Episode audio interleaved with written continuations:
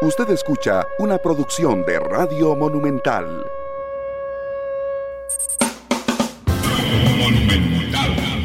La radio de Costa Rica, 2 de la tarde con 12 minutos. Muchas gracias por estar con nosotros en Matices. Bienvenidos al tercer programa de la semana y al tercer programa del año. Muchas gracias por estar con nosotros. Eh, yo muy preocupado por lo que está ocurriendo en Estados Unidos hasta ahora. Realmente estamos viendo imágenes inéditas a través de las cadenas internacionales de lo que está pasando en la capital estadounidense, en Washington. Usted se preguntará, ¿qué está pasando? Bueno, eh, hoy es el día en que el Congreso de los Estados Unidos tiene que ratificar, gracias Cherita, a Joe Biden como nuevo presidente. Eso va a pasar, eso no, digamos, ya no hay ninguna forma legal de evitarlo. Sin embargo, desde esta mañana, el presidente de los Estados Unidos, Donald Trump, ha asusado a sus seguidores a que se manifiesten en el Capitolio, que es la sede de la Cámara de Representantes y del Senado. Esa sesión de hoy tiene que ser presidida por el vicepresidente de los Estados Unidos, que es el presidente del, del Senado, que es Mike Pence. Mike Pence. Eh, el presidente Trump le pidió a Mike Pence que incumpliera la ley y que evitara eh, hoy la ratificación de Biden. Eh, y, asusó a los seguidores a algo que nunca había pasado en la historia de los Estados Unidos. Y es que un grupo de manifestantes ingresó al Capitolio y esto ha generado que, eh, que tengan que sacar al vicepresidente Pence y al resto de senadores y de representantes. Y eh, pues la policía está actuando en Washington. Se ha decretado un toque de queda a las 6 de la tarde, hora de Washington. Eso nunca había pasado, nunca un grupo de manifestantes había tomado el Capitolio. Y hay una foto tomada hace seis, seis minutos que le ha dado la vuelta al mundo y son los manifestantes, algunos de ellos armados, sentados en el lugar donde va Mike Pence, el lugar donde va el vicepresidente de los Estados Unidos, y entonces estamos a la espera de ver qué ocurre en, en ese país. Nunca en la historia de una de las democracias más estables del mundo, que es Estados Unidos, había ocurrido esto que ha ocurrido el día de hoy. Bueno, el programa no es de esto, pero vamos a mantenerlos informados a lo largo de matices. Hay una persona que a mí me llama enormemente la atención porque ha pasado, cuando he estudiado su vida respecto de, desde la niñez, su cultura, su espiritualidad, la forma en que llega a Costa Rica, empieza a hacer negocios, aparece en el fútbol, aparece en, en lo que era África Mía, eh, aparece después con un fuerte golpe vinculado, según las autoridades, a lavado de dinero y narcotráfico. Esa acusación es, es, desestimada, pero entiendo que le afectó mucho. Y ahora lo encuentro en Facebook vuelto una estrella. Y a mí realmente eh, ese, es, ese paso eh, de cosas tan disímiles me llama enormemente la atención. Yo le pedí hoy que me acompañara a don David Patey, que está sentado en un parque en Orlando, Florida, donde son las, las 3.5 de la tarde, aquí en San José, las 2.5 de la tarde. Don David, bienvenido a Matices, ¿cómo le va? ¿Qué dice? Buenos días o buenas tardes. Hay que recordar qué hora del día es. Tengo el privilegio de no saber qué hora es. Me dieron un seguimiento tremendo para no olvidar su entrevista, pero no, no lo iba a perder para nada. Gracias, don David, pero supongo que en el parque ese Eh, donde está aquí sentado estoy Orlando- paseando con la pa- Pero supongo que en el parque donde está sentado debe haber muchísima más tranquilidad que lo que está pasando. No, no sé si sabía lo que estaba pasando en Washington. Eh, que- no que sabía está- hasta escucharlo nombrarlo ahorita. No, no, no he visto las noticias. eh, de- de- de- de- más bien me sorprende lo que usted contó a la- al inicio del.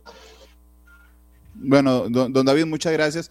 Yo espero que no se, se nos corte, porque entiendo que está con internet móvil y a veces se me baja un Estoy, poquito la... estoy con el red, estoy con el red del- del parque, pero puede ser saturado. Yo puedo pasar, eh, si quieren, lo, lo pruebo rápidamente en el internet, porque sí tengo un internet rápido del teléfono. Déjame Ok, probarlo pero un toque. po- podemos probar el de su teléfono, porque a veces se me corta un poquito. Yo me espero mientras tanto a que don David se, escuchando eh, hace rato. un toque. a que va a don ser David una- se cambie de red. Eh, Ahora mejor. Ahora mejor, solo me falta la cámara. Ok, vamos a ver. Eh, falta el suyo, yo estoy aquí un momentito. Eh, un momentito. Yo lo oigo perfecto, solo que ya no lo veo. Ahora sí lo veo. Ok, y yo te veo también. Mejor así. Mejor así, mucho mejor, don David. Tal vez me tiene que mandar 500 para una recarga, pero no pasa nada. me, manda la cuenta y, con gusto de, Monumental le depositamos. El Simple Mobile mejor. Oiga, me decía, me, decía que no tenía idea de lo que está pasando en la capital, don David.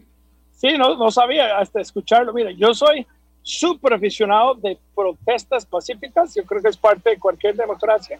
La violencia, estoy total y completamente en contra. Entonces, ojalá todo, todo sale bien, ¿verdad? Ojalá que sí. Yo estoy averiguando un poco de su, de su, de su niñez. Sé que nació en Israel y que se fue, creo que a los dos años a, Estados Unidos. ¿Me puede contar por qué nació en Israel? ¿Qué circunstancias? Mis, mis, padres son canadienses, son de Alberta. Llegaron a Utah a estudiar en los años 60, terminan en Oregon eh, en los 70, donde sacan la nacionalidad gringa y en aquel entonces el, el, el, el, el, el BIL, pasaporte, el dual licencia, tener los dos nacionalidades no era uh, posible, tuvieron que dejar la canadiense, agarrar la gringa. Entonces, cuando mis papás se van a Israel a estudiar en la universidad en Israel, este, nací, entonces mi certificado de nacimiento es emitido por el Departamento de Estado de los Estados Unidos por haber nacido de dos padres estadounidenses. Entonces, por eso, entonces, y a los dos años vuelven a Utah entonces, eh, pasé de 2 a 27 años antes de venir a Costa Rica en los Estados Unidos, principalmente en Utah. Eso es el tema. Usted es uno de 11 hermanos. Número 9. Como dice el dicho, no hay noveno malo. yo creo que es con el quinto. No sé dónde se fue el dicho. Pero yo tengo entendimiento selectivo, lo aplico como me conviene mejor.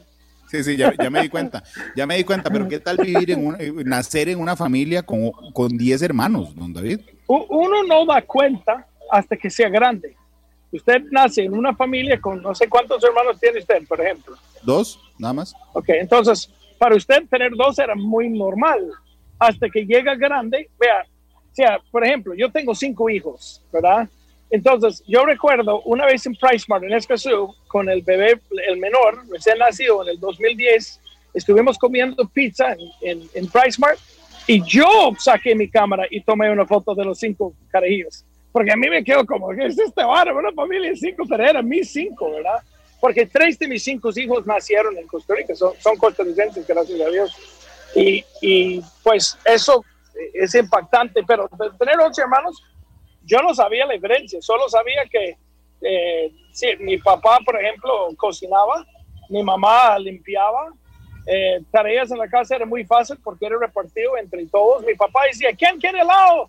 Yo, ok, tareas de todos, estamos claros. Candice esto, Cindy el otro, Kristen el otro. Mi papá dividía las responsabilidades. Tenemos cinco minutos, a la una, a la dos, tres, y todos corrimos. Entonces, la casa se limpió en megasegundos y venimos por el lado, por el lado. Entonces mis papás son magos, mi mamá más ordenada que puedes imaginar, mi papá trabajador, hombre creyente en Dios, una persona muy correcta, mucha integridad y nos instalaron principios muy importantes. Sí, que de hecho, cuando uno cuenta historias de éxito de personas, normalmente hay dos estereotipos, ¿verdad? La gente que nació, don David, en cuna de oro y la gente que nació en pobreza extrema y que logró surgir. Pero entiendo que ninguno de, de los casos es el suyo. Es decir, porque leí declaraciones suyas, por ahí una biografía donde dice, usted no era una persona pobre, pero digo, nadie es pudiente con 11 hijos, don, no, No, no, vamos a ver, no sentí pobre pero mis padres sí pasaron por situaciones económicas muy duras. Mi papá perdió su vista cuando yo tenía 10 años. Entonces, por un buen red de amigos y con temas de la iglesia y, mi papá pulseándolo, eh, sobrevivimos un tiempo y por tener ya, yo pulseando el número 9, entonces había, eh, había nueve hijos en 11 años.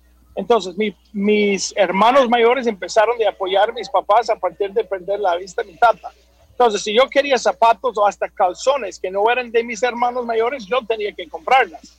Entonces, eh, yo diría que sí saqué provecho de trabajar porque a huevo, porque no hubo otro, versus tener algo. Nadie me regaló nada. Yo, yo quería algo, yo lo tenía que comprar, yo tenía que invertir, yo tenía que hacerlo. Y eso, eso, Y eso es una, la mejor bendición que he recibido. Usted empezó a trabajar en adolescencia, ¿verdad? Entiendo. A los 13 años, un era, yo trabajaba en un restaurante chino, recogiendo platos de las mesas y, lavando los trastes. A los 13 años. Después se puso a vender jacuzzis, ¿verdad? Tengo entendido. Sí, yo primero el, lavando platos, luego tuve la ruta de periódicos, como si era por la nación, y yo, yo vendía, vendía suscripciones puerta a puerta, 14 años, eh, y yo subcontraté mi distribución de periódicos a mis amigos. Entonces, yo saqué un APG, no sé si usted sabe qué es un APG, es alguito para el gringuito. Entonces, yo, yo delegaba, yo, yo daba las rutas a mis tres amigos y yo los administraba y yo sacaba un, un, les pagaba poco menos y saqué algo para mí. Entonces luego, luego fui, eh, comencé la construcción este año, a los 14 años, por mis hermanos tuvieron una constructora. Entonces yo a los 16 años ya era maestro de obras. Si el sonido es fuerte atrás me dice, yo me ubico, pero si lo escucho bien, vámonos. Entonces el, el, el, yo era maestro de obras a los 16 años. Yo recuerdo, yo crecí muy tarde. Yo era flaco y bajito. A los 15, 16 años empiezo a ver los cambios físicos. Yo era un niño muy, muy, si ven las fotos en, el, en los, esas vainas que estamos subiendo a redes, se ve mi hijo de 12 años, es un machillo, es igual, yo era chiquitín, chiquitín. Y yo llego a una casa y dice, mira, soy el maestro de obras, estoy aquí para iniciar su proyecto. Y me dice la señora, ¿pero qué edad tiene usted para ser el maestro de obras? Y digo, mira, hagamos un trato. Déjame hacer mi trabajo y yo te cuento después.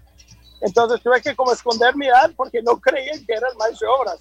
Entonces, eh, a los 18 años empecé a vender jacuzzis Hice la misión de la iglesia de 19 a 21 años y vuelvo a vender jacuzzi de nuevo don, por dos años y comienzo una constructora de construcción de cercas perimetrales de casas con un producto plástico que no requiere pintar, se llama Vinyl. Y esto es la primera empresa que vendía a los 25 años y venimos a construir. Ahí está la, la versión corta. Usted es mormón, ¿verdad? Soy mormón, sí. La iglesia de Jesucristo de los santos de los últimos días. ¿Cuánto influye la, la religión en su vida, David? Bastante, o sea, es, un, es una enorme parte de la vida de uno. Pero alguien puede tener religión y no significa que la vida es fácil y que, y que, y que no tiene desafíos o luchas eternas, ¿verdad? O sea, yo tengo un, yo creo en Dios y, sé, y, y, creo en la salvación por medio del medio de Jesucristo, pero también creo en el propósito de esta vida es para luchar y pasar por pruebas y cosas difíciles y es parte de y uno tiene que hacerlo, es, eso nos toca a todos, ¿no? Sí, no, no, no se lo preguntaba porque crea, digamos que sin religión la vida es más difícil o con religión es más fácil, sino porque realmente la religión le permite a, a, mí, al entrevistado, digamos, al entrevistador en este caso, darme una idea de su, de su visión de mundo, porque realmente cala, digamos, la visión de mundo de la religión a la que uno pertenezca, cala. Y por ejemplo, en la Iglesia de Jesucristo, los Santos de los Últimos Días, que voy a resumir como mormones, este, por ejemplo, el tema de la deshonestidad, la mentira y, el robo, por ejemplo, es realmente un pecado muy fuerte que uno, que uno lleva consigo. Yo, creo que va un poquito más allá yo creo que por, me dijo, por, por quien sea, eh, hacer a otros lo que quieren que hacen a uno, ¿verdad? Entonces, yo no puedo robar porque no quiero que nadie me roba. Yo no puedo sacar provecho de alguien porque no quiero que nadie saque provecho de mí. Yo puedo mentir porque no quiero que nadie me mienta. Entonces, es un tema de respeto común.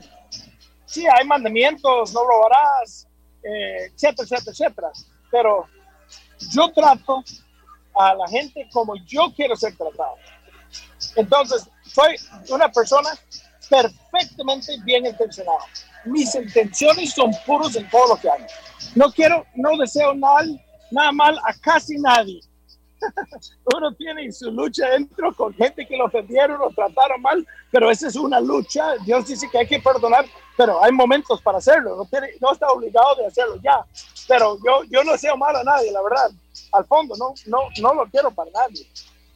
Y yo creo que eso es un principio en general, con o sin religión. Tratar a otros como quieren ser tratados y valorar quién es su aporte al, al mundo y preguntarse, por ejemplo, yo manejo más rápido de la cuenta. Y eh, si todo el mundo, mundo maneja como yo manejo, el mundo no sería mejor, sería peor. Entonces, debo que mejorar mi forma de manejar porque mi aporte no ayuda, es un desventaja. Piénsalo como una actitud en el pueblo. Si todo el mundo tenía su actitud en su comunidad, la comunidad sería mejor o peor. ¿Usted está diciendo? No, no sería muy bien. Entonces cambia la actitud. Si su actitud en el trabajo no es, si todo el mundo pensaba y actuaba como usted, sería mejor o peor. Entonces es una forma de autoevaluarse. Yo creo que eso es algo que mis papás, mis papás me regalaron algo primordial, la empatía. Sentir y entender las cosas desde el punto de vista de la otra persona, pero algo más que solo esto. Es entenderlo, entendiendo la información hasta el limitado que la otra persona tiene. Hay gente que me juzgan a mí de una forma muy feo, pero tomando en cuenta la información limitada que tienen, cualquiera me juzgaría en la misma forma. Entonces, ¿me ofende que me juzguen de esta forma? Nunca. ¿Por qué? Porque no es personal están mal informados, no tienen toda la panorama.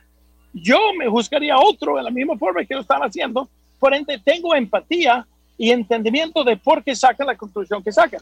Si yo me enfoco en el resultado y no me enfoco en la intención, puedo juzgar a alguien peor todavía. Pero entonces yo si alguien es bien intencionado y choca mi carro o me atropellan o me golpean, pero no era su intención, los perdono de una vez, tranquilo. No digo, ¿cómo se le ocurre que esté? No, no, no, no. Yo sé que no era su intención. Entonces, yo decido cómo yo cómo voy a reaccionar ante cualquier situación. Entonces, ¿qué hago? Yo juzgo la intención, no el resultado. ¿Ya? Si usted me atropella a propósito, lo voy a mandar al miércoles o jueves o, o miércoles de la otra semana. Perdón, hay un dicho ahí que no quiero usar. Pero si es bien intencionado, mi hermano, tranquilo, aquí no me va a defender nunca. Y mi papá me enseña, David, pero ¿por qué esta persona llegó a esta conclusión? Es porque tenía información limitada. Entonces, los veo diferente. Empatía es entender la otra persona de su punto de vista también, su perspectiva y su conocimiento. ¿Ya? es, es mi filosofía. Hay un par de personas aquí en el Facebook Live que en este ratito han dicho, wow, Randall entrevistando a un ídolo capitalista. ¿Esa es parte de la gente que tiene información limitada suya? No, porque no sé, eh, yo creo que eh, el tico, por el tico por default, eh, dice que todo el mundo, el todo gringo tiene plata. El tico dice, el gringo es forrado, por default. Solo por gringo tiene toda la plata del mundo, ¿cierto? O sea, culturalmente es la visión que tienen muchos, no todos. Pero entonces, por gringo, tengo todo el billete del mundo, aunque nada tengo. Por perspectiva, la gente piensa, este MAE está eh, hasta la mecha con plata. No, yo tengo una capacidad y un registro crediticio bancario para pedir prestados de los bancos. Yo he tenido créditos bancarios corporativos de bancos desde el 2006 y hasta la fecha los mantengo. Entonces, uno ve, uno puede decir un vecino, vemos un vecino, que tiene una choza, un carro y tiene la casa espectacular. ¿En qué trabaja este vecino? Pueden decir lo que trabaja. Pero si sacan un dato, nivel, el nivel de, de endeudamiento que tiene, diría, escuche que este vino está hasta la mecha con deudas. Pero se le creen que tiene toda la plata del mundo. Entonces, gente no tienen perspectivas a veces de entender eh, eh, eh, no tienen toda la información para sacar conclusiones. Entonces, la única conclusión es, ay, ¿dónde saco la plata el hombre? Pero yo entiendo, eso no me ofenda, nunca me ha ofendido, nunca. Pero entonces usted no está forrado en plata. No, no, nada.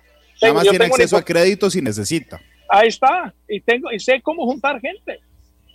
Sé cómo agarrar personas y decir, mira, eh, a veces tengo socios de negocios, a veces no los tengo, pero tampoco ando diciendo cómo, quién y cuándo. Hombre, pero si a los 16 subcontrató a sus amigos. Eso es el tema. Se junta personas a necesidades y busquen resultados y dejan un APG, algo para el algo para mí. Y no solo para mí, es una APN, es algo para nosotros, porque de verdad yo trato de hacer las cosas muy bien.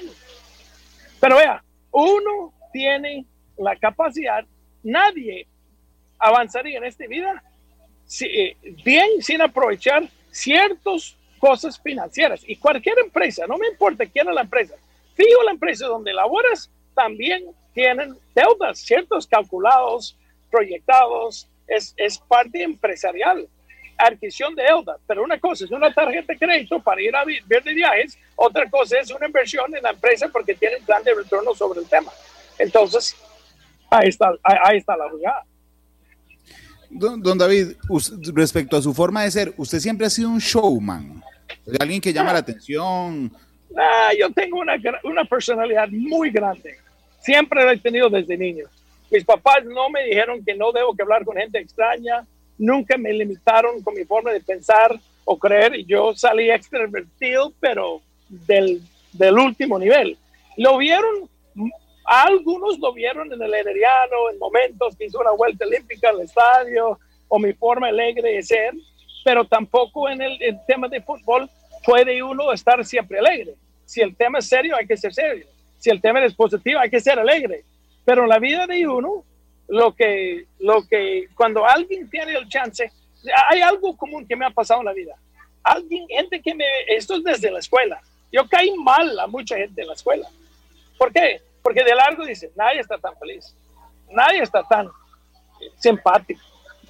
El mismo medios cuando llegué a Heredia, no te cansa, me dijo el periodista, no te cansa mantener este personaje en todo momento como si fuera Morgan o, o Juan Baines y Chivolo actuando un personaje. Digo, mira, ojalá no me hueva porque sería triste, porque así soy.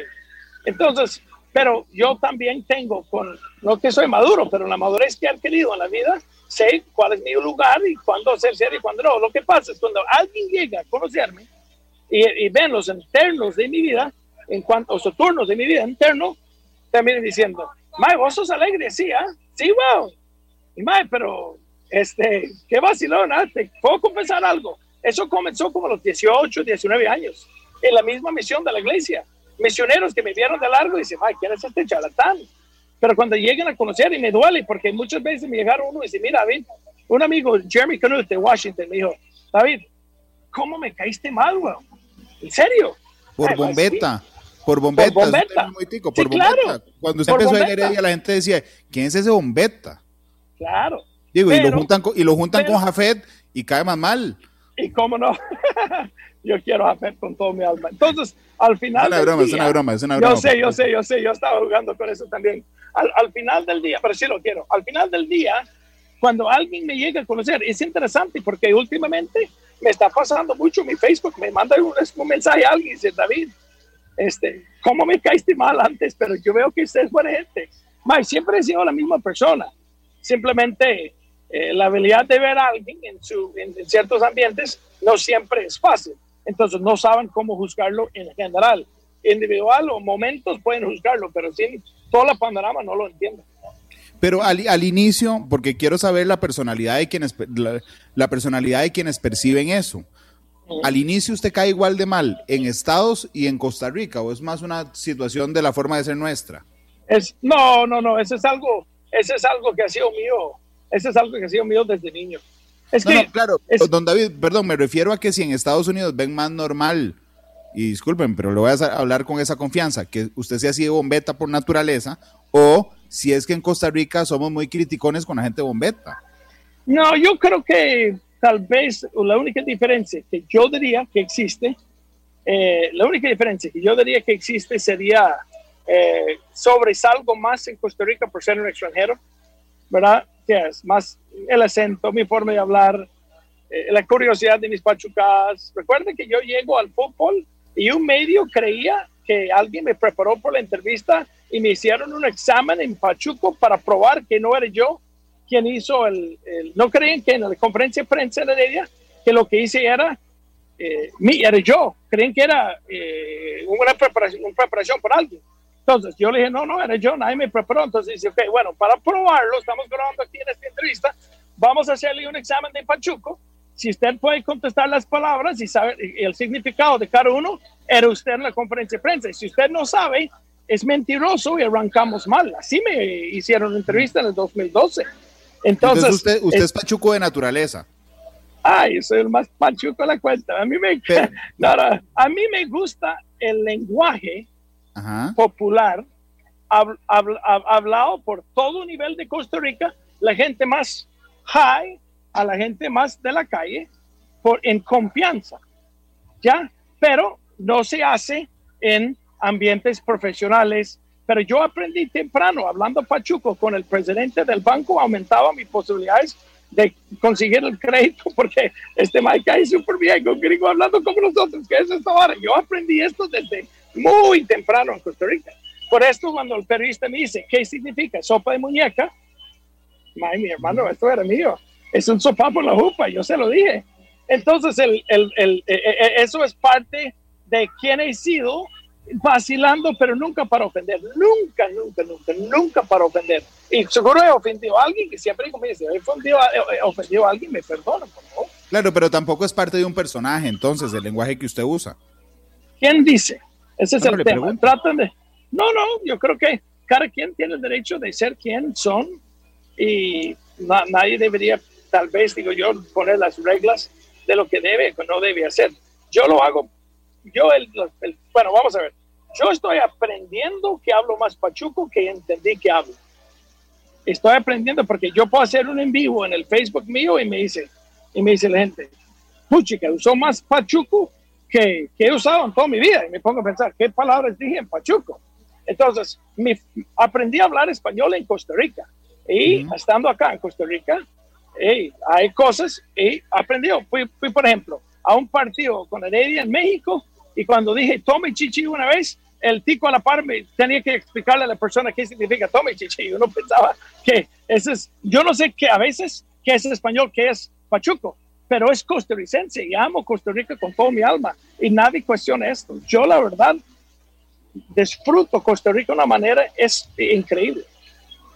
Ok, usted viene aquí, llama mucho la atención, don, don, don David, y entonces los ojos del sospechómetro nacional se ponen sobre usted hasta que se abre una investigación penal que por cierto, a mí me llama la atención, me llamó mucho la atención, supongo que usted se la sabrá de memoria, pero cuando la fiscalía desestima la investigación contra usted, ese informe donde, voy a decirlo, pedir una desestimación es antes de un juicio, la fiscalía le dice a un juez, desestime tal causa porque no encontré, digamos, evidencia que sostenga la tesis de que hay algo criminal.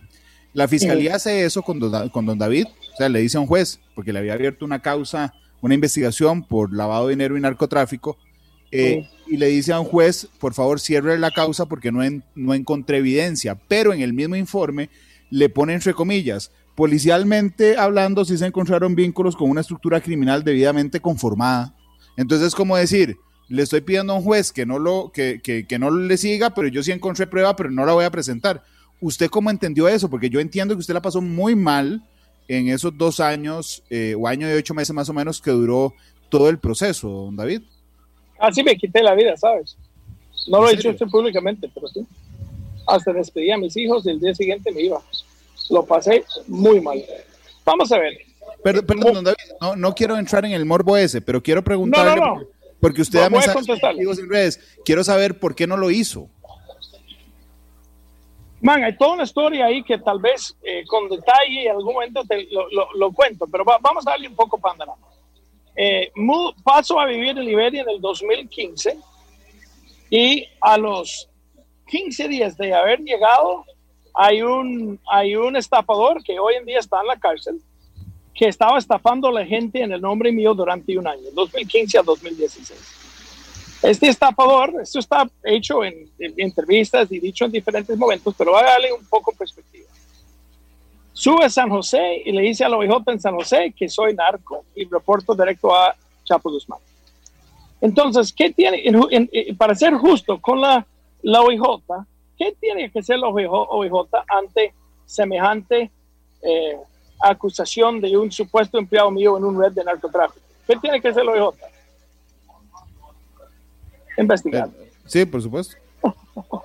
Para eso existe. Entonces me, existe en una investigación del 2015 al 2016 que según el expediente no encuentran ningún delito en agosto del 2016. Pasa dos años después, 2018, el famoso llegar a la luz, esta investigación, los que me abrieron en el... Recuerdan que eh, eh, eh, el pueblo se ven las cosas dichos en medios como tiempo real, cuando no, no tienen contexto de tiempos. Entonces, la investigación del 2015 a 2016, que llegó en ningún delito, unos agentes del OIJ en noviembre del 17 venden y pongan en venta al diario Extra la información de mi expediente. El diario Extra hizo una nota en cuanto a eso. El 27 de febrero, el OIJ arresta y Ari Gómez, el, la, la, dueña directora del, extra, me trae a su oficina el 3 de noviembre y me siente y dice, dicen que usted es narco, ¿qué cuenta? Y le conté a ella todo el tema del 15, del 16, del, en el 2015, la denuncia que yo hice contra el, el, el tipo que hoy en día está en la cárcel, la denuncia que puso en el 2016 cuando un miembro del OIJ me vino para venderme el expediente por plata para pagar sus deudas, que yo mismo, ella me, eh, eh, ella eh, mandó a alguien, no quiero entrar en mucho detalle, pero ella llegó a saber claramente que por medio de denuncias, en, la, en denuncias ah, previamente hecho, porque yo lo enseñé a ella, los denuncias contra esta persona, ella me confesó que ella misma denunció a dos personas del OIJ vendiendo el expediente mío a medio, al medio de ella y yo fui y tuve una reunión con el director del OIJ para contarle los hechos de lo que sucedió eh, eh, relacionado con esto. Yo mismo dije, ¿dónde uno denuncia a alguien que está vendiendo información de una oficina donde presenta las denuncias? Todo esto salió a medios en aquel entonces, pero para tratar de poner perspectiva al tema.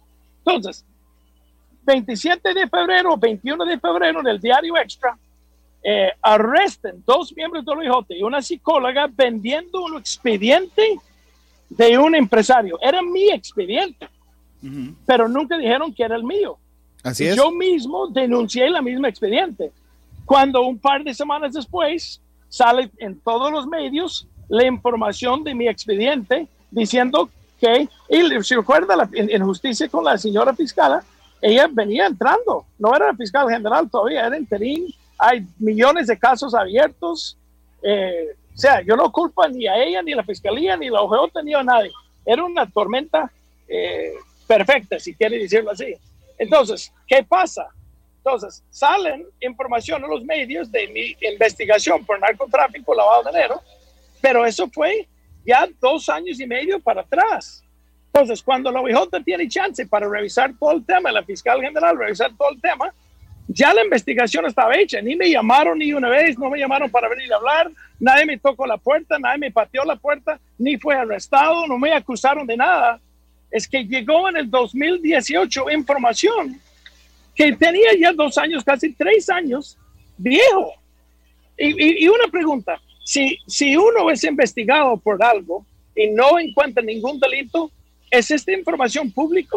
No, la persona ni da cuenta que fue investigado. Es una investigación, es en secreto, es en privado. Pero, me, pero la información salió al público por medio de terceros tratando de sacar plata sobre el tema y fueron al bote por lo mismo. Pero a al, al, contra el consejo de mis abogados, cuando ese sucedió, no hablan con la prensa, dicen. Man, yo fui al partido de Grecia un domingo y me pongo la cara enfrente de cámaras. Yo fui a hacer una entrevista por dos horas y media ante toda la prensa nacional.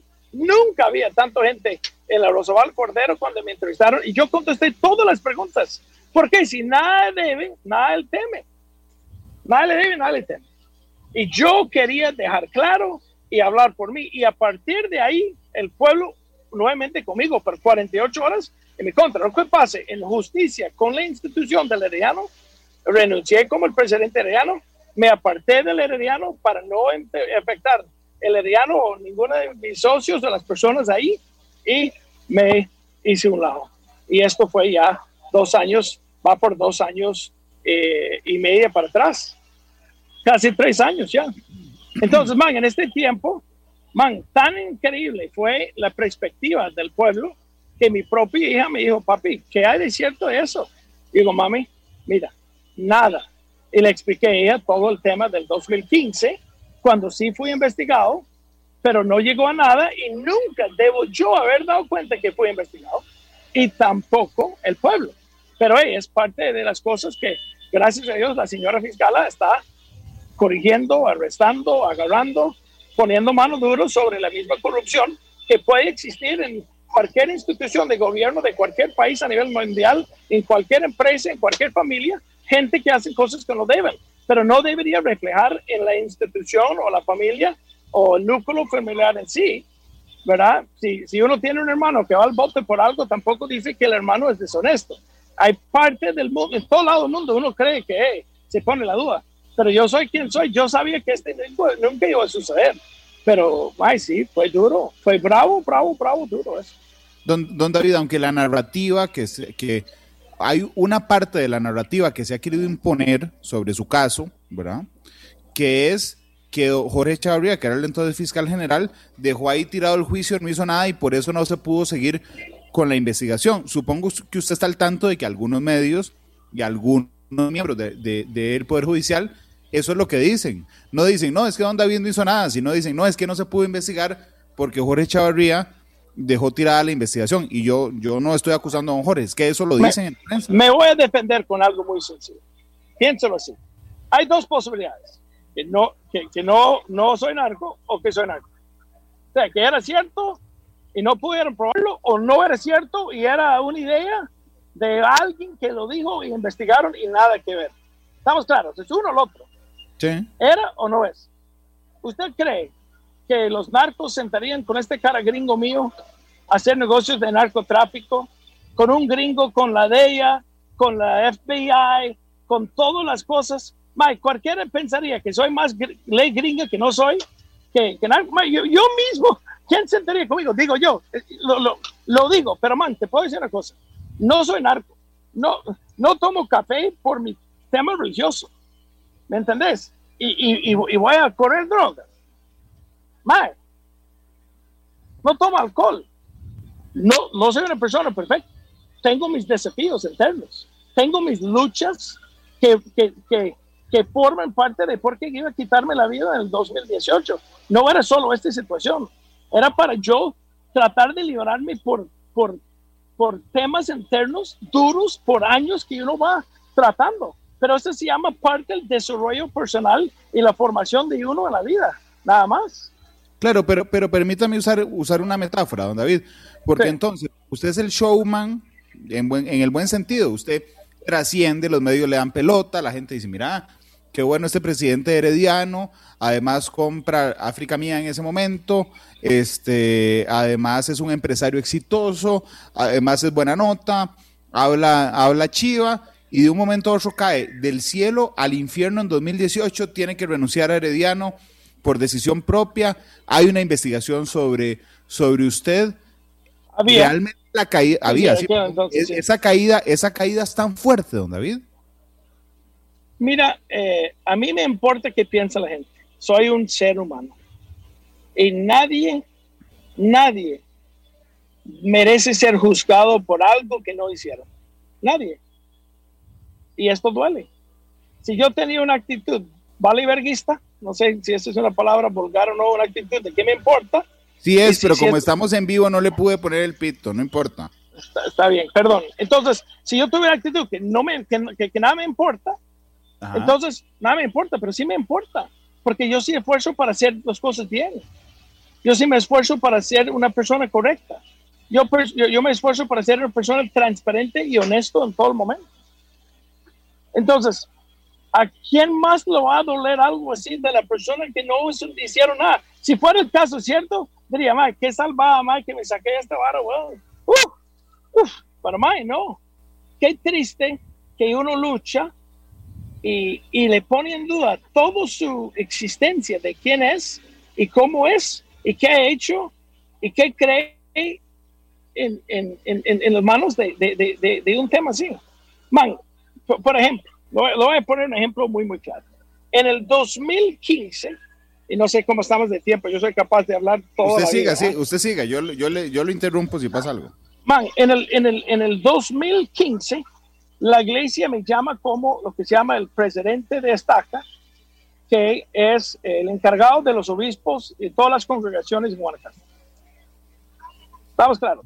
Sí. Entonces, antes de esta entrevista, me pregunta el, el, el, entrevistador, ¿cómo se llama? la persona, el gringo que viene de los Estados Unidos para entrevistar a la, a la gente, ¿cierto? Y él me dice, David, ¿hay algo, algún pecado en su vida que debería haber sido resuelto con una autoridad de la iglesia? O sea, algo que usted tiene escondido que, que debe contarme. ¿Sabe qué le, contesté? Qué le contesté? yo le dije, yo le dije, mira, para hacer transparencia, si no fuera por mis creencias religiosas, sería un hombre homosexual en una vida y casado con un hombre homosexual. Y me dijo, ¿en serio? Sí. ¿Y has actuado sobre esto en su vida en algún momento? Le dije, nunca, nunca, nunca. Entonces, man, si tengo los huevos de decirle a usted en esta entrevista en vivo que sería playo si no fuera por mis, mis creencias religiosas, ¿por qué te mentiría sobre otra cosa?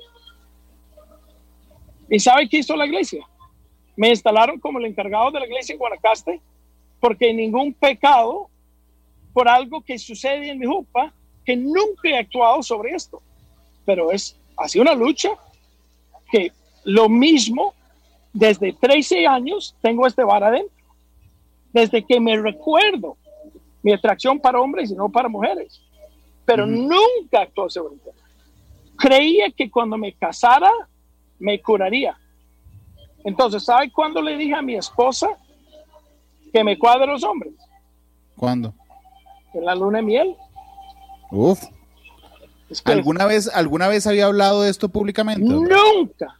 No, no, no, este nunca. Y nunca había hablado con ella o con alguien en mi vida, ni mis líderes de la iglesia, ni mis papás, ni mis hermanos, un tema que yo guardaba en secreto. Y todo el mundo decía, la gente son homosexuales porque fueron abusados cuando eran niños. Yo nunca fui abusado. Nunca actué sobre el tema. Nunca tenía curiosidades o cosas que hice con otros niños. Nunca. Entonces, entonces, eh, la gente me pregunta, ¿cómo se mantiene los pies sobre la tierra? Porque tengo años, años y años luchando sobre algo, esta, este tema interno tan feo y tan duro. Entonces, lo que quiero decir es, lo que quiero decir es, soy una persona muy transparente a las personas, siempre, y mucho más con las personas con quien hay un tema relacionado en el momento, como lo conté este a mi esposa en el momento y como lo conté no solo este no fue el primer líder de la iglesia que había hablado de este tema, lo hablé, hablé previamente cuando me iban a instalar en un puesto de importancia, lo puso sobre la mesa para decir, hey, este tema interno para mí es duro. Y dice, no, pues, si nunca has actuado sobre el tema. Don, David, pero, pero vamos a ver, porque a mí realmente la, la entrevista... Y perdón que lo mencione de esta forma, tal vez no, eres no, intención de querer hablar de esas cosas. Pero... No, no se preocupe, porque la intención de la entrevista de hoy no era entrar, por ejemplo, a analizar su proceso judicial o su personaje público, si lo tiene o no. Realmente a mí me interesaba conocer qué impulsa a una persona, eh, qué impulsa a una persona para en medio de las vicisitudes eh, seguir adelante, ¿verdad? Lo que pasa es que cuando yo lo veo desde afuera, y supongo que nos pasa a todos los demás que no sabíamos esto, yo dije, bueno, pucha, ahora cuando me, cuando me, me contó que se pensó quitar la vida en medio del escándalo de judicial. pero esto fue más por el otro tema que te conté. Exactamente, eso le iba este a decir. Fue más, este fue más este tema. Eso era, prefiero ser muerto, prefiero ser muerto que playo. No, no nada contra los homosexuales. Al contrario, yo lo entiendo. He sido una persona sumamente respetuosa por lo mismo. No, yo lo entiendo, por eso es que le digo, cuando uno lo ve, y usted me contó ahora, yo dije, uff, intentó o, llegó a pensar en quitarse la vida por el escándalo judicial. Pero vea lo que es no conocerlo. No era el escándalo judicial lo que lo quemaba por dentro. Es su, su atracción hacia los hombres y, y, y, el choque que tiene eso con su forma de vivir la religión lo que casi lo lleva a quitarse la vida. Es decir, el infierno no era el proceso que tenía el OIJ abierto. El no, no, no. Era lo que usted tenía yo por creo que, yo creo que ahí empezó un, creo que ahí empezó un golpe emocional muy fuerte, muy duro por, por toda la situación, pero simplemente eh, incrementaba el, o sea, hoy en día, hoy, hoy en día, hey Ryan, give me just a second, stay with mom. Hoy en día, este tema, eh, este, ya, ya, ya apareció mi familia.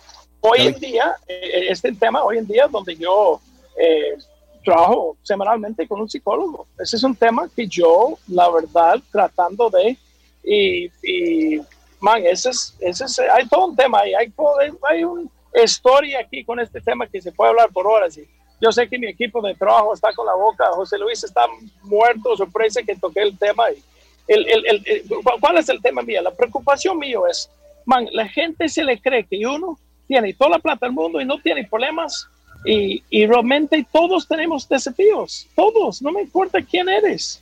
Algún lucha, algún trama, algún, algún cruz cargamos adentro, todos. Pero no significa que apuntamos por cosas incorrectas o indebidas. No significa que somos capaces de romper nuestros principios de su total manera para tratar de avanzarse un poco más en la vida. ¿Me explico? Don, don, David, ¿y cómo es que una persona que enfrenta un desafío interno de este, de este tamaño, digamos, de sentir atracción por otros hombres y que esto genere un choque con su forma de ver el mundo, que es una cosa muy, muy fuerte, ¿ok? Que además está obligado por las circunstancias a renunciar a un proyecto que a usted le encantaba, que es el herediano, pero además que es visto por todos los demás que no conocen el infierno interno que lleva como un narco lavador durante 48 horas, hoy hace videos donde se le pegan 5 mil personas y da mensajes positivos. ¿Qué, ¿Qué hizo para salir del hueco emocional en el que estaba, don David? Maya, estoy todavía. Yo, yo hasta ahora, últimamente, eh, encontré los ánimos de, de, seguir mi vida.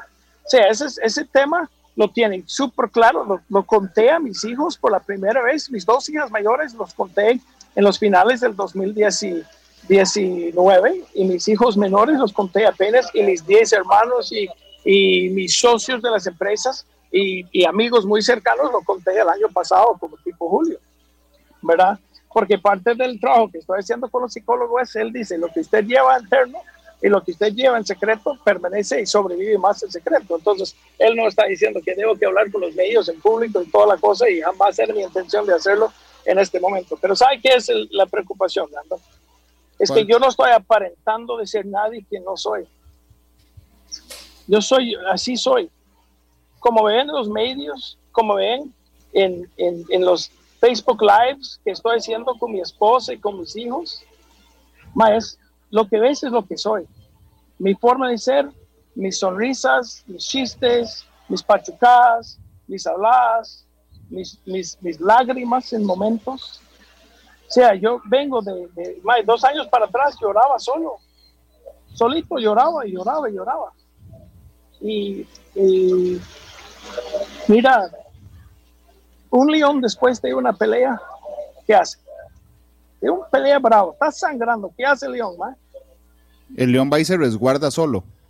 Él la, tiene que lamer las heridas y seguir con su vida. ¿Ya? Oh, pero, pero, entonces, vamos a ver, don David. Yo entiendo que usted es así como se muestra en los Facebook Live, ¿verdad? Eso, eso lo entiendo. Pero... ¿Usted cree que es real, como soy en los Facebook? Sí, yo sí creo. Lo que quiero entender, y se, y, y, y se lo, y se lo, y, además se lo cuento porque, digo, para hacer una entrevista tengo que averiguar cosas. Y lo que sé suyo, porque no lo conozco personalmente, es que efectivamente es así lo que yo no soy psicólogo, pero digamos lo que quiero lo que quiero entender a esta altura, ¿verdad? Es cómo esa sonrisa, esa afabilidad que usted demuestra, esa empatía que usted demuestra en medio de lo que de lo que usted vive, porque entiendo que lo vive todavía internamente, no es una máscara propia, no es que no es que sea mentira, sino que sea su forma de evadir ese infierno en el que vive. Y tras eso, lo llama no, una persona no, que no, no conoce. Estoy, voy, no, estoy olvidando, no estoy lo llama una persona que no conoce, que soy yo, me da una entrevista y en media entrevista se le ocurre decirme, hey, sí, Randall, pla. Este, resulta que mi gran problema o mi gran problema personal no es la carajada de a la fiscalía, sino el drama interno que vivo. ¿De dónde saca pero eso? Yo vengo, pero yo vengo desde un tiempo, en algún momento lo iba a hablar.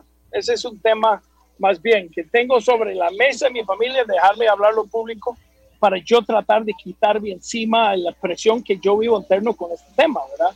Entonces es un tema que venimos hablando. Yo, yo adelanté y, y, yo creo que ningún medio, ninguna entrevista me han tocado todo el tema de los últimos 18 meses. José Luis tiene los medios. Mira, si va a hablar David de esas cosas, no le voy a la entrevista para, para no poner, exponerme a hablar de un tema del pasado que fue muy difícil. El tema de la fiscalía, todo esto, yo siempre sabía y tenía claro que iba a salir súper tranquilo porque nadie va a la cárcel por algo que no hizo.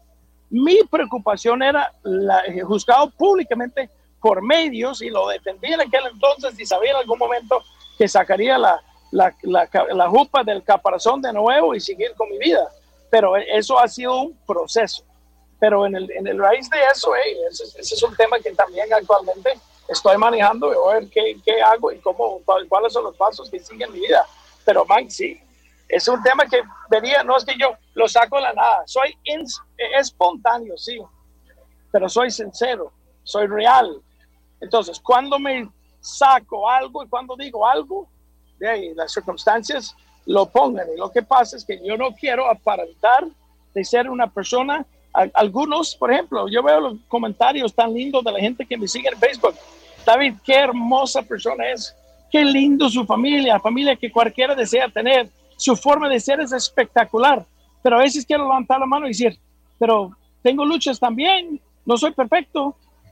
Soy honesto con todas las personas en mi mundo cuando tengo que ser honesto y no ando mintiendo a nadie. Pero Okay. Está bien. Don David, ojalá que contármelo y contárnoslo, porque muchos lo están viendo y oyendo, le ayude en su proceso interno. Pero entonces, viene el tema de la fiscalía, viene el tema eh, suyo, viene el tema herediano, viene, y ya cuando todo está tranquilo, se le viene el tema de las jirafas. Hombre, no, no se hartó algún día dijo, ya pucha, pues, pero todo me cae a mí. Ahora resulta que también tengo yo la culpa de que las jirafas se aparen. Por supuesto. ¿Y cómo a veces uno tiene que llorar uno o dos días o quejar interno y hacer internamente todas las cosas que son injustos y las amenazas y cómo se le ocurre A, cómo se le ocurre B, cómo se le ocurre C y pensar en todas las injusticias que hay en el mundo. Pero pronto, lo más pronto posible, uno tiene que parar, aceptar la realidad, levantar sus, sus lágrimas y su, su nivel de ánimo y levantarse y ir a la calle y resolver el problema. El problema más grande en la vida, Orlando, ¿sabe cuál es? ¿Cuál es el problema más grande que tiene cualquier persona? ¿Cuál? El que no saben que existe. Sí. No saben qué es su problema. Entonces, por lo menos, si sé mis problemas, puedo fijar metas, plan de acción, pero ¿sabe que yo no hago? Llorar del pasado no. ¿Para qué? ¿Para qué voy a llorar algo que no puedo cambiar? Entonces, con tema, la, tema de fiscalía, puedo pasar resentido por toda mi vida, puedo estar enojado con las personas, puedo jugar pobre mí, pobrecito mí, o puedo decir, pasó lo que pasó, porque te voy a decir una cosa, ¿usted cree que yo pienso que la fiscal general, doña Emilia Navas, se levantó la mañana un día y dijo, qué lindo que puedo hacer para fregar al gringo? Uh, tengo una idea. Jamás. Es una señora, es una dama. Yo no creo que ande, ella ande buscando cómo fregarle la vida a uno. Nadie está en contra de mí. No MINAI, no SINAC, no la fiscal, no la OIJ. Entonces, juzgo intenciones, no resultados. Y con esto, yo puedo decir, ¿hay algo que yo puedo hacer hoy en día de cambiar lo que pasó en el pasado? No. Entonces tengo que confiar que es parte del plan de Dios y seguir adelante buscando buenos resultados y buenas acciones. Entonces, ¿para qué voy a vivir en el pasado? Hay gente, yo creo que a veces uno tiene que eh, lamentar lo que perdió, llorarla bien y levantarse y seguir su vida o se queda estancado y no avance. Mike, ¿cuántos empresarios o familias o personas perdieron económicamente el año pasado? Todos. Pero los que se van a recuperar su capital antes que otros son los que acepten lo que pasó y hagan algo diferente buscando un resultado diferente. Los que tratan de reconstruir y recuperar lo que perdieron pueden perder tiempo en eso y estar en el mismo lugar un año después. Entonces, es un tema de actitud y he tenido que aprender esto solito y de una manera muy duro. hombre, pero no, no, solo, no solo para estar en el mismo lugar un año después. Es que en algún momento algún chip se le prendió y usted dijo, mira, ¿por qué no, no prendo el cel y le muestro al mundo cómo soy yo en la cocina, en el súper, con las señoras esas a las que le compré un día de estos los perros de cenar? Eh, ¿Qué mosco lo picó para empezar en medio del dolor de todo lo que estaba pasando y de todo lo que está pasando, don David? Yo quiero resaltar eso. Ponerse a decir, mae, la verdad es que voy a aprender el Face, voy a transmitir. no, no, pero eso es lo, pero lo que pasa es, que no, no es lo que pasó. Simplemente, bueno, el tema de las jirapas, empecé de, de, de hacer propaganda positiva sobre las jirapas. Yo no soy una persona peleón ni negativo en mis medios, en los, en los redes míos y luego pasó el tema de la moto, que yo escribí la mota y era un error y que si alguien sabe quién es este man, quiero reponerle la mota, pero era moto y, y, era vacilón y medio chistoso. Este, este, este, esto tenía, eh, creo que va por 25 millones de vistas, se fue viral a nivel del mundo. Eh, tiene 130 mil me gustas en mi Facebook, aumentó 12 mil personas mis seguidores y tuve 80 mil hace dos meses ya tengo casi 150 mil, dos meses después, tres meses después. Y luego un día estaba en los Estados Unidos con mi hija, hicimos un en vivo con mi hija comiendo donas y mi suegro estaba haciendo un escándalo como si no existía la cámara, pero era real. Y la gente lo montaron sobre esto, era súper chistoso. Y no sé, era divertido ver los comentarios, interactuar de no sé, me olvidó cuánto disfruté estar activo en redes previo de todo el tema del tema 2018 que usted mencionó con la fiscalía y simplemente me, me prendió la luz de, de, ir vacilando. Y otra vez, ¿qué pasa? Me expone la vida. Pero, hey, ma, yo no tengo nada de perder. No miento. No hago cosas incorrectas. Me levanto todos los días tratando de estar lo mejor que puedo con Dios, con el pueblo, con mi esposa, con mis hijos, con socios, con Costa Rica, con los Estados Unidos y con el mundo. Yo me levanto, orino, cago, duermo, despierto, nazco, nací un día y un día voy a morir como todas las demás personas, como todos. Entonces, ¿para qué tengo que ser o sentir mejor que alguien? ¿Para qué? Yo no me siento mejor que nadie. Tengo circunstancias de la vida que me dio el lugar o, o las circunstancias buenas, malas, buenas y re malas y re buenas pero son ciclos. Pero en mis 44 años, si aprendí algo, si le das suficiente tiempo, las cosas más difíciles resultan ser las cosas que te fortalecen más. Hay que darle tiempo. ¿Me, puede contar en qué parque está? Estoy en Universal Studios en Orlando, Florida. Por ejemplo, ahí enfrente, si quiere verlo, vamos a ver si me da vuelta la cámara. Eso es el ride del Rápido y Furioso. Es todo un montaño ruso adentro y va por toda una experiencia y es todo un, un lugar temática bastante hermosa. Sí, es, lo conozco, he ido una vez, era el sueño de mi vida y realmente es un lugar espectacular. Pero lo, que le pregunté en cuál parque estaba don David, porque usted anda con su familia, ¿verdad? Y entonces, digo, no se le ocurre que después de lo que me contó hoy a mí y a Costa Rica, y, decir, ¿sabe qué, Randa? Le voy a contar por primera vez en mi vida esto a usted, y todo el mundo lo oyó, y se empezaron a subir la cantidad de seguidores ahí. Yo ahora, ahora terminamos la entrevista, ¿verdad? Primero José Luis lo va a llamar como loco, que es el, jefe de prensa de, de, don David. No, no creo, no creo. Yo mando en mi vida. Nadie me dice lo que puedo, lo que no puedo. No, no, no, no. Pero no como loco por lo que dijo, como loco diciendo, ve David, tengo pendiente aquí a la Teja, a la Extra, a, CR hoy. Si es tan grande la noticia. ¿Vos crees que es una noticia de bomba? No, no es, una, no es, una, noticia, pero depende el, el, medio. Por eso le dije, depende el medio, pero le juro no, no, yo le entiendo. Teja. y usted va a tener, vamos a ver. lo van a pasar llamando toda la tarde. Puede ser. Pero mira, es un parte real de mi vida. Mi sobrino, cuando yo lo dije, le dije que me estaba pasando eso, abrí con mis hermanos, estaba hablando con un sobrino mío, me dice, tío, ¿te puedo hacer una pregunta?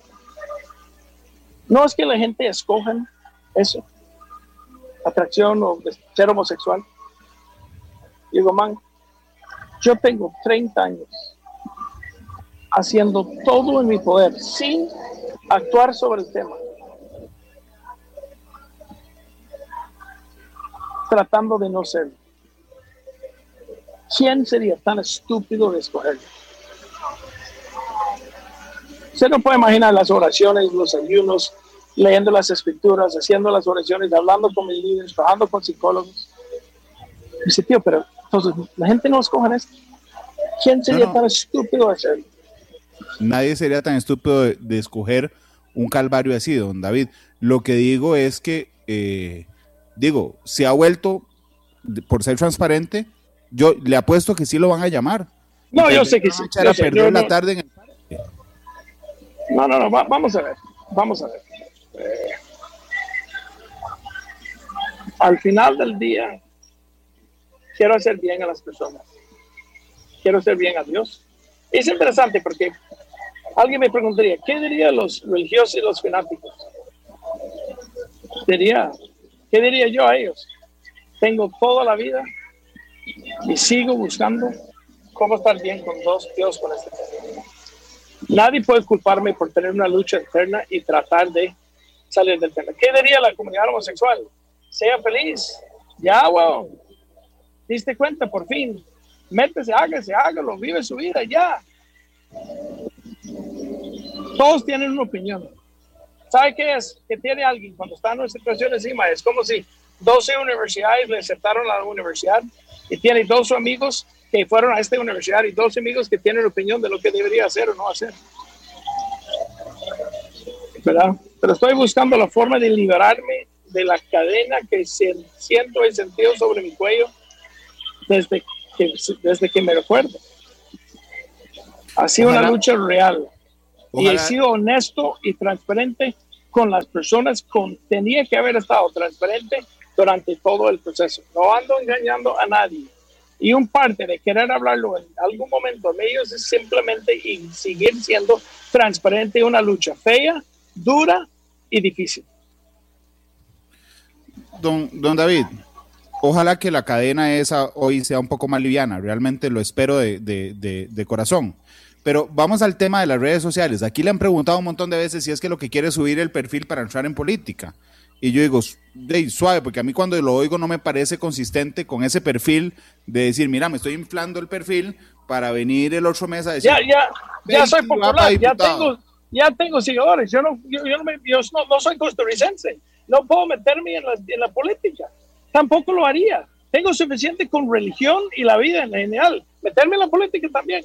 Nunca. O sea, nunca estoy haciendo algo por este fin, es lo que estoy diciendo. No, no puedo ser diputado, no se puede hacer nada porque no soy costarricense. Tengo residencia, libre condiciones. Puedo hacer todo menos votar. ¿Para qué? ¿Qué más? ¿Sabe qué? De yo hablar con este tema, más probable pierdo, amigos. Más probable pierdo popularidad. Más probable pierdo estatus entre el pueblo. ¿Quién sería tan estúpido de decirlo? si no estoy simplemente siendo sincero? Piénselo. Eso, si ese es mi plan, si ese es mi plan, bien tonto. No, no solo, no solo voy a hablar, no solo le estoy hablando de ese conflicto, sino de todo lo demás, de su forma de ser, don David.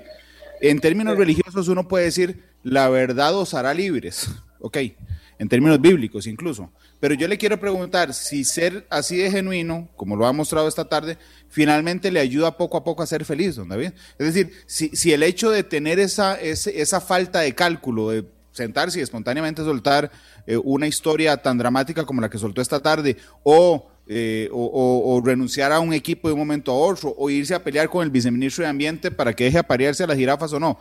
Cuando, cuando usted hace eso, eso le ayuda a, a, ser feliz y ver el David Peiti que vemos hoy en Facebook, que se conecta desde la cocina, que no sabe cocinar y pega una receta, pero que de un momento a otro tiene 25 mil personas viéndolo. Sí, y vea, y, y, te sorprende la cantidad de gente con comentarios y las me gustas y el nivel de interacción que la gente tiene conmigo con este Facebook mío. a mí sí me sorprende, a mí sí me sorprende. A mí me sorprende también. Es impresionante. Yo tengo más interacciones de gente que tiene millones de seguidores. ¿Sí? No sé. Yo soy auténtico. Tan auténtico de esta entrevista. Y si yo fuera que andaba en cosas ilegales, como dijeron hace dos años, ¿sabe qué diría, May? Le diría, iría y me pondría a los órdenes de la fiscalía y decir, soy culpable por lo que hice. Pero no me acusa por algo que no soy. Nada más. Júzgueme por quién soy. Júzgueme por lo que yo hago y lo que yo confirmo. Pero no me juzgue por algo que otros dicen sin pruebas y sin evidencia del mismo. Eso no es mucho de pedir. yo creo que con lo que Hoy en Facebook, y le voy a ser sincero, hoy en Facebook, cuando yo lo veo, porque vi un montón de videos para hacer la entrevista, sinceramente se ve como un tipo feliz, don David. Hoy se ve como un tipo Estoy muy feliz. Tiene que entender que mi familia sabe de este tema, desde hace, mi esposa desde hace 21 años. No, no, Mis hijos, pero, pero yo, yo no quiero, yo no quiero caer en, en el morbo mediático de que usted me haya contado algo y yo hice que la entrevista girara solo sobre eso. No, no, quiero Lo que me refiero es que en términos generales, con todo, estoy muy feliz. con eso es un tipo feliz. Estoy muy feliz y estoy trabajando de levantar mi ánimo y asegurando mis ganas de querer vivir. Hoy las tiene. sí. Hoy las tiene. Las tengo. Sí, las tengo, claro. Yo no me quitaría la vida por eso. Ok. Y, yo tengo un amigo, yo tengo un amigo que suicidió, mormón, cuatro hijos, mayor, me llevaba unos 15 años, más o menos la edad mío, eh, que estoy hoy en día, este fue hace 12 años, él suicidió con el mismo tema. El mismo tema mío. Y quitó la vida. Y en el día que yo estaba al punto de quitarme la vida, yo pensé en él y pensé en sus cuatro hijos. Y decía, ¿qué preferirían los hijos de él? ¿Un padre gay o un padre muerto? Ajá. ¿Y usted qué este cree que preferirían? Porque usted ahora me dijo, preferiría ser un narco que un, gay. No, yo no, no, dije eso. Yo dije que si mis hijos preferían que soy un padre homosexual o un padre muerto. No, no, no, claro. Nunca seré narco, no, nunca seré narco y nunca fui narco. No, no, no, yo sé que sí. No, no, David, yo sé que sí. Es, esto me lo dijo cuando, cuando usted me dijo, Randall, es que yo hubiera preferido entonces, en esas circunstancias, enfrentar, enfrentar un problema como el que tenía la fiscalía y que fuera cierto, a enfrentar el problema interno que estaba viviendo. Fue cuando me lo dijo. Eh, a eso me refiero. Ya, entendí, ya entendí. El tema, el tema es cuando uno está viendo si va a quedar o si va a jalar, le pone en perspectiva muchas cosas. Yo amo a mis hijos con todo mi alma, amo a mi esposa con todo mi alma, amo a Dios con todo mi alma. Y tengo una lucha interna que voy a seguir viendo qué hacer con ellos. Y trabajo, solo no tuve la sesión con el psicólogo esta semana porque estoy con la familia. La familia. Pero estoy... ¿Y qué, qué siguen los negocios? Digo, ahí está Ponderosa, que entiendo que está bien, ¿verdad? Este, ¿Va a volver herediano? ¿Qué va a hacer? No, hay ciclos de las cosas. Ya mi tiempo del herediano fue lindo, aporté mucho a Heredia. Creo que los heredianos siempre estarán. El pueblo costarricense me han dicho, el, el sapecista, liguista, que qué dicho que trabajé para no perder el herediano como iba, este, junto a los demás socios que tenía en el momento, y para que nosotros pudiéramos eh, salvar una institución que está cumpliendo 100 años este año pero este época mío eh, terminó. Ya, mi, tiempo por, por, fútbol ya, ya llegó ahí. Ya, ya, ya, ya, cumplí con eso. Pero entonces seguir negocios, enfocar en mi familia, mis hijos, mis desafíos personales. Este, sigo siendo la misma persona que siempre he sido. Eh, otro sobrino me dice, tío, ¿será que ya ha cambiado? Si no, simplemente la misma persona que siempre has conocido. Tal vez por conto hablo más de la cuenta y no debería haber sido tan sincero, inclusive con esta entrevista. Pero la verdad quería decirlo y sentí decirlo y lo hice. Voy a llorar por eso. Y le agradezco que haya tenido la confianza, porque aunque nos está escuchando un montón de gente, pues yo soy la cara visible de la entrevista. Así es que le agradezco que haya confiado en mí para, para decírmelo. Pero, pero, pero digo, si usted quisiera, podría volver mañana y, o el otro mes y ser presidente del Herediano. Sí, pero hay, hay, hay no, no, yo, yo, yo estoy contento donde estoy haciendo lo que estoy haciendo. Ok, pero seguirá en Costa Rica, porque está de vacaciones claro. en Estados Claro, claro, claro, no, no, no, por supuesto, mis negocios, mi vida, yo no estoy saliendo de Costa Rica. ¿Para qué lo haría? ¿Para qué? ¿Por qué estoy haciendo todo esto en los medios, en los lives, en las sesiones? Estamos aumentando las visitas a la Ponderosa después de un año súper feo, con seis meses, ocho meses, sin, sin visita casi. Uh -huh. O sea, estoy, estoy empujando y pulseando eh, eh, la, eh, la, la, la, publicidad y aprovechando una publicidad gratis a nuestra empresa Ponderosa, obviamente. Pero entonces, pero entonces, pero entonces la estrategia de hacer esos live es ya llevar gente a la Ponderosa. Claro que sí, estamos haciéndolo. porque estoy regalando, eh, haciendo rifas de Ponderosa, haciendo, mezclando Ponderosa y cosas de Ponderosa en los envíos? ¿Quién no lo haría? Tienen 150 mil personas interesadas en lo que hice. Eh, hay, hay, otras personas que sacan patrocinios con otras empresas y hablan de productos de maquillaje o comida. Yo tengo el privilegio de poder hacerlo con mi propia empresa. Claro, es, pero es, es real. La vacilón, eso es lo interesante. Estamos vacilando el, el, el, el, vacilón y disfrutándolo con mis hijos primero. Y luego el hombre empresarial dice, ¿cómo puedo sacar, maximizar la publicidad de esto para nuestro negocio? Claro, si yo tuviera un restaurante, ¿qué estaría? Mostrando mi restaurante, hablando de la comida en el restaurante. Pero lo que ven es real. ¿Y cuánto ha subido la visitación a Ponderosa desde que usted hace videos? Es difícil de ver porque cada vez más gente está saliendo a la calle. Eh, entonces no, no, hay forma de medirlo. Pero, pero estamos eh, casi de vuelta, estamos casi de vuelta donde estuvimos el año pasado. Esto puede ser por mis en vivos, este puede ser por las circunstancias, no, no tenemos forma de, de, medirlo, pero muchos me dicen que fueron a Ponderosa por medio de la exposición de los, de los en vivos. Entonces, algún impacto está teniendo.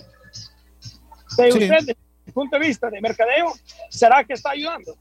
Yo creo que sí, digo, yo vi hoy preparando la entrevista, vi un video que usted hizo, rifando creo que eran unas entradas dobles, claro. y la gente estaba como loca. Doble no, cuatro. Cuádruple, sí, sí, tiene razón, y la gente estaba loca. ayer, a la sema, hace dos, dos, semanas, di 100 paquetes de cuatro entradas cada uno. Sí, y sí, me contaron. Y ayer hicimos 20 de cuatro entradas cada uno. Y la gente se vuelve loca por eso. Yo, yo, yo eh, lo, lo, lo, entiendo perfectamente y les ha ido bien. Eh, digo, Ajá. llegar al nivel del año pasado, un año tan difícil, pues es algo particularmente, eh, particularmente positivo. ¿Y los otros negocios, don David? ¿O está concentrado solo en Ponderosa?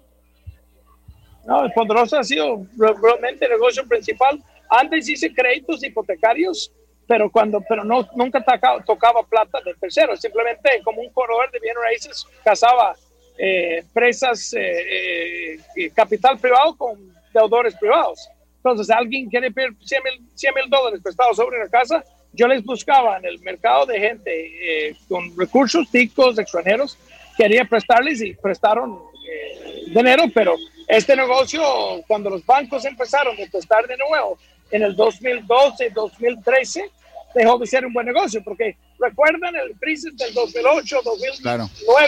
la, de, los bancos dejaron de prestar. Ok, pero digamos, era, era, contactaba prestamistas con deudores y con bajo el, bajo el principio APG. Sí, sí, yo ganaba una, yo en el 2008 fui a la SUGEP con mi abogado y dijo, puedo correr créditos. Se mira, eh, si no toco capital de terceros, si no tomo plata de, y no tomo decisiones sobre el dinero de terceros, no hay ningún eh, eh, error en recibir una comisión de un cierre como un corredor de bienes raíces. Alguien quiere comprar una casa por 200 mil, encuentra quien lo compra, ellos hacen negocio entre ellos y reciben una comisión en el. Es lo mismo que yo hice con créditos. Él ocupaba 100 mil dólares, él tiene 100 mil dólares, los puso juntos y gané 5%, 5 mil dólares por, por meterlos juntos. Eso así. nos quedan pocos minutos de entrevista. Sí, y yo, yo tengo la familia desde hace rato aquí esperando. Yo sí tengo tiempo también. Yo sé, yo sé, pero mucho, mucho, mucho el tiempo. Voy a hacer una cosa para no hacer, no hacer esperar mucho a su familia. Tengo una pausa comercial de cuatro minutos, pero entonces, para no hacer la pausa y volver, voy a hacer una cosa, aprovechemos los últimos tres minutos de entrevista y pego la pausa con el final para que disfruten el, el, eh, parque. Pero le iba a decir, ¿y qué pasó con el tema de las jirafas? Porque usted logra que no cierre, que el MINAE no cierre el parque, ¿verdad? Pero hay, un, hay, una discusión nacional de si las jirafas merecían o no. Eh, eh, em, ¿qué pasó? ¿Cómo está? las palabras bonitas que escuchamos es reglamentos que existen para hacer mejores a ellos cuando se les nota que hay que hacerlos. Entonces, eh, logramos sentar con el gobierno y simplemente hacerles entender de nuestro, lo que yo me gusta del, del gobierno, específicamente del, del viceministro eh, Francisco Paniagua, Frank Paniagua, es que él sentó con nosotros para entendernos con el deseo de entender nuestro punto de vista, nuestras preocupaciones. Y nosotros y yo hacemos todo lo posible para entender la posición del gobierno. Y eso abrió un diálogo muy bonito para reconocer, está bien, el reglamento está hecho por tucanes y no para jirafas. Entonces, vamos a ver cómo hacer un transitorio, vamos a ver cómo ayudarnos todos de encontrar y llegar al mismo fin, que es el bien de animal, el bien de la vida silvestre, y sinceramente siento un gobierno trabajando sincero y fuerte para el bien de los empleados de, de por, negocios, por la existencia de la empresa y también este, eh, para nuestra necesidad de ser mejores también. Entonces, ahí estamos eh, constantemente trabajando en cómo hacer mejores en cuanto al tema. Pero nosotros no vamos a ningún lado. No pero, sí se, pero sí se está trabajando en el transitorio ya está listo. No, no, no, eso duraría su tiempo, pero pero eh, eso, eso es, eh, pero nosotros estamos en las cosas que la ley permite, vámonos, cosas que no la ley permite, eh, también hay que acomodarse, y, pero, pero el, el, ¿qué fue importante? reconocer que el reglamento no fue hecho por ciertos animales, nuestros animales son animales exóticos de otros países, y el reglamento fue, no fue enfocado en la ponderosa y jirafas fue enfocado que gente no agarre tucanes y pájaros y culebras de afuera de, del hábitat natural, ponerlos a hacer cría y venderlos de mascotas. tampoco lo estamos haciendo. Entonces, era cuestión de, de, ponernos en la misma página, buscar una ruta de trabajo y, y, y, en eso estamos actualmente, seguimos trabajando en eso.